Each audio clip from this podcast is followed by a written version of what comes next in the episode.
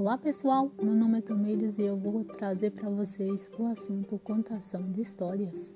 Vou contar para vocês a história Chapeuzinho Vermelho.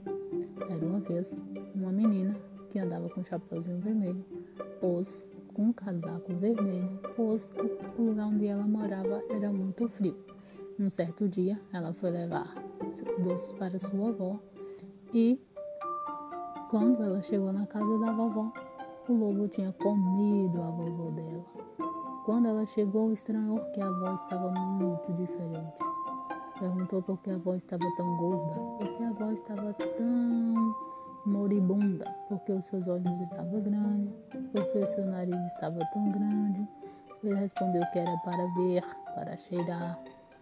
E ela desconfiou. Quando ela, desapercebida, conversando com a vovó falsa, porque na verdade era o lobo, e ele hum, engoliu a menina.